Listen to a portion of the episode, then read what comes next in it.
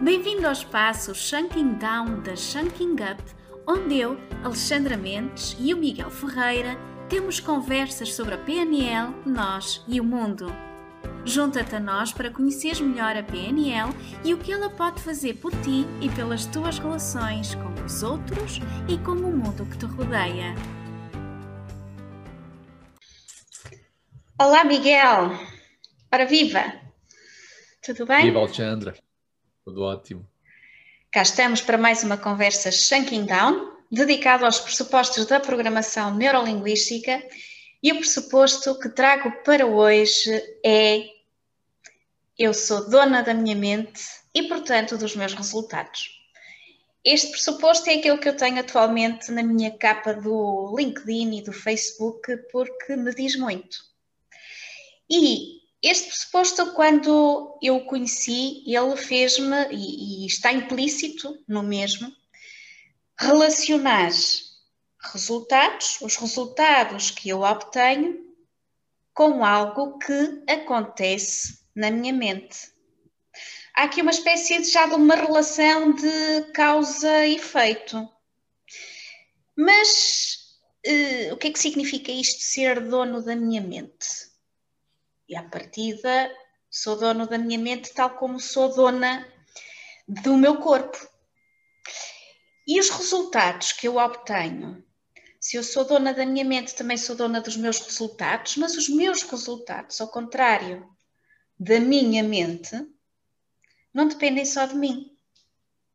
Como é que isto tudo coabita neste pressuposto e como é que nós podemos clarificar em que é que ele consiste e o que de bom ele nos pode trazer em termos de conhecimento e desenvolvimento pessoal?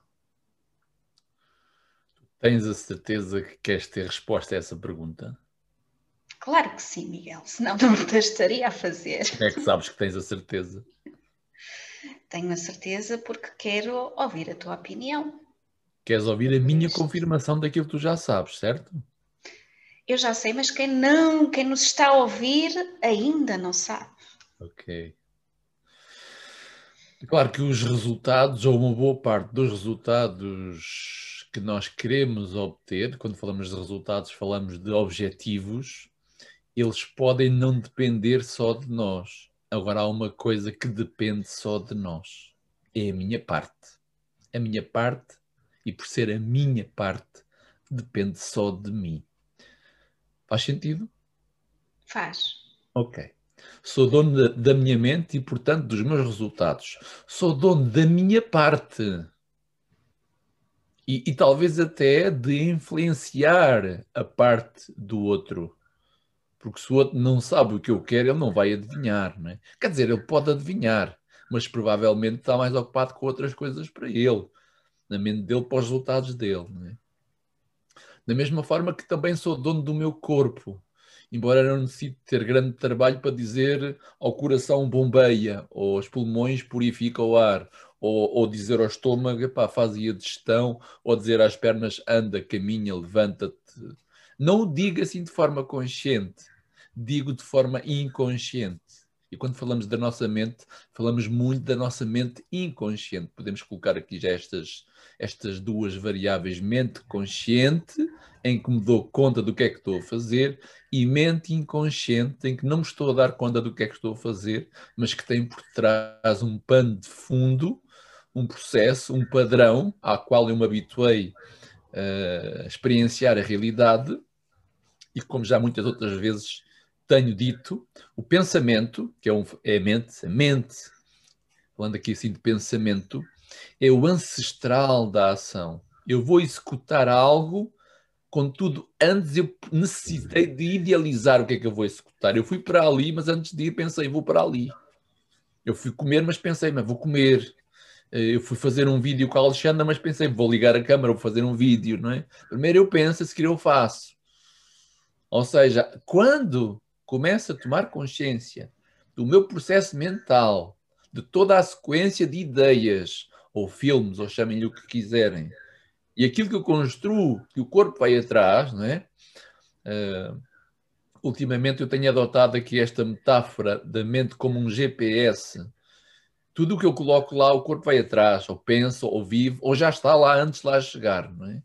Portanto, se eu quero ter bons resultados, comece por pensar neles, idealizá-los. E é aqui que entra uh, as estratégias mais básicas e essenciais da programação neurolinguística. Escolhe pensar apenas naquilo que tu queres e da forma como tu queres, não é? Será que escolhemos todos os dias?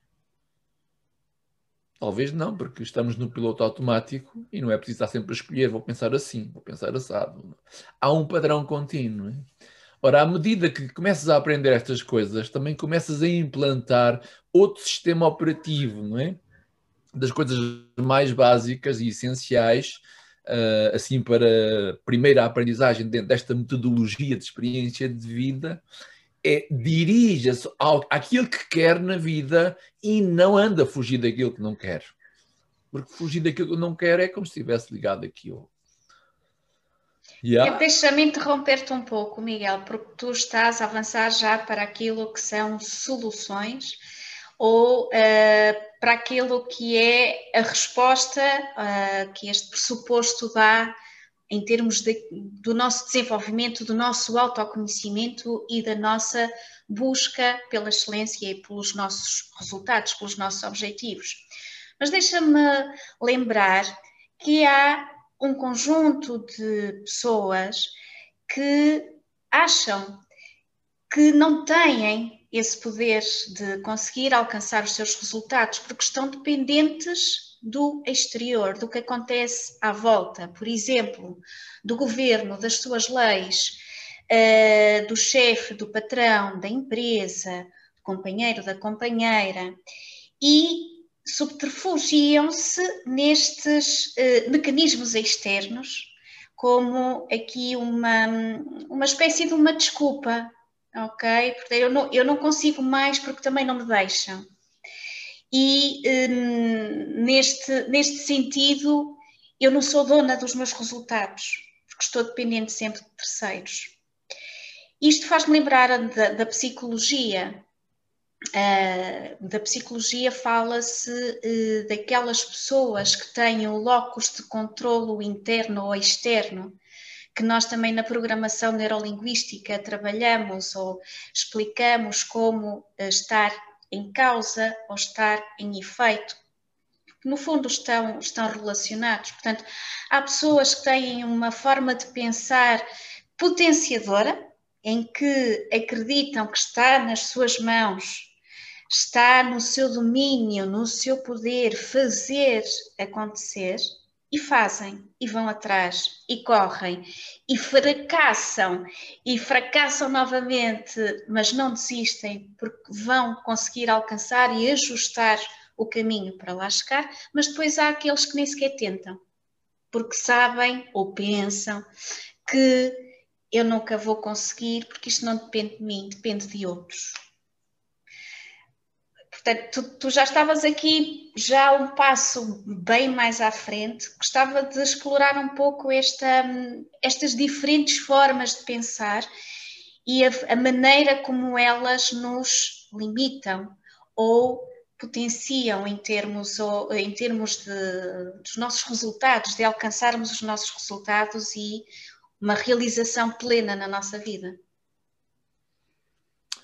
Alexandra, como diria lá o nosso amigo Ford, quer pense que consegue ou quer pense que não consegue, tem razão das duas maneiras. Uhum.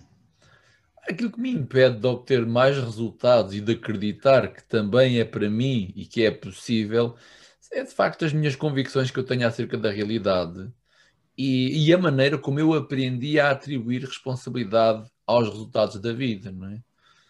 Posso pensar que o responsável por todo o meu fracasso, e atenção, em programação neurolinguística não há fracasso, há experiências, há tentativas, há aprendizagens. Todo o meu fracasso é da minha inteira responsabilidade, ou todo o meu fracasso é da inteira responsabilidade dos outros. Ora, venha o diabo e escolha, eu não sei qual é que é de escolher, mas eu escolho a primeira, não é? Porque eu sou co-criador da realidade à minha volta. É? quanto mais não seja da forma como cada um de nós interpreta aquilo que nos aconteceu.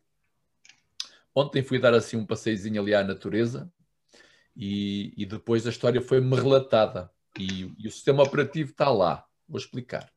O Martim decidiu dar uma corrida e a dada altura. O Martim é o teu filho. O Martim, o Martim é o ser que me foi atribuído. para eu orientar ou para me orientar a mim, ainda não sei muito bem. É? E então, a dada altura, ele escorregou, o chão estava assim molhado e espalhou-se e molhou-se todo aqui assim. É? Claro que ele começou logo a culpar a mãe, a avó, porque não se desviaram, a culpa foi delas, porque deviam ter se desviado, não se deram conta. Quer dizer, esta forma de pensar e atribuir ao meio exterior a causa dos nossos resultados já é qualquer coisa que nós vamos aprendendo com os nossos à nossa volta. É? Até que ponto isso me dá esta convicção de que eu sou dono da escolha das minhas interpretações, da minha mente, e, portanto, da maneira como lido com a realidade. Ainda há pessoas adultas, e não é poucas, não é? Que estão neste patamar. E não quer dizer que sejam más pessoas. São boas pessoas. Só que que poder é que elas vão ter sobre a própria realidade que fazem e a ação, não é? Se eu quero ter uma ação mais efetiva, então a primeira coisa a fazer é pôr-me em questão sobre a forma como estou a avaliar a realidade, é? É claro que eu não consigo alterar a ação do outro. Consigo sim pensar sobre a ação do outro. E isso é outros 500 para outras, para outros, uh, outras conversas, não é? Isto, isto também tem muito a ver com a nossa dificuldade de nos rirmos de nós próprios e de levarmos a vida com uma leveza maior. Vamos tudo tão a sério, não é? Tudo o que acontece um, ehm, vem-nos ensinado que é grave, é grave falhar, é grave não conseguir, temos que ser sempre os melhores. E quando nós não somos, é muito difícil aceitar e é mais fácil culpar quem está fora de nós, não é? Porque não nós aprendermos a rirmos de nós próprios, a reconhecer o esforço que fazemos, a valorizar o esforço e o empenho que colocamos no caminho, ao invés de estarmos tão preocupados no resultado final e só vermos o resultado final. Que é isto, eu acho que é muito isto que faz com que a jornada seja mais leve, mais alegre e que no fundo que seja possível fazer os ajustes necessários para lá chegar. Porque se se eu estou em causa, se só depende de mim, se eu acreditar verdadeiramente nisso, eu vou fazer tudo o que estiver ao meu alcance para lá chegar. E se mesmo assim eu não conseguir, vou ficar com a consciência tranquila e vou dormir bem à noite, deitada na almofada, porque sei que fiz tudo o que deveria ter feito. Concordas com esta perspectiva? Mais ou menos.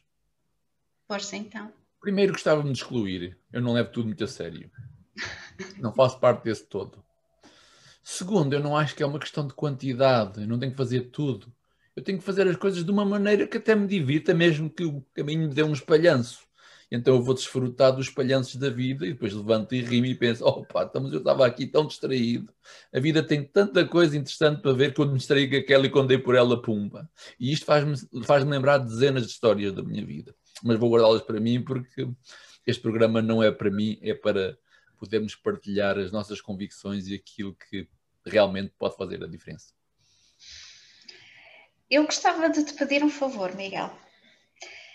A propósito de, daquilo que tu disseste no início do vídeo, desta gravação, um, de estares a fazer, cada um de nós fazer a sua parte, eu lembrei-me de uma metáfora muito gira que tu contas sobre um incêndio. E eu gostava, para fechar este episódio, gostava de pedir a amabilidade de eu contar porque eu acho que encaixa perfeitamente para fecho de sessão e depois, claro, ainda vamos à parte comercial. Ou então, diz primeiro a parte comercial, o que é que queremos promover, e fechamos assim em, um, com a cereja no topo do bolo, fechamos, fechamos em grande a nossa conversa de hoje. Pode ser?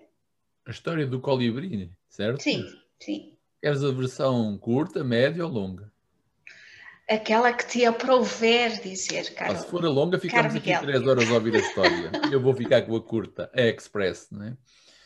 Temos já na próxima sexta-feira um desafio imenso que me fiz a mim próprio de extrair cá para fora tudo aquilo que eu penso sobre autoestima e de que forma é que a programação neurolinguística explica esse conceito e o que é que nós podemos fazer de forma simples, imediata e prática para que possamos ter um caminho mais agradável e desfrutar da vida.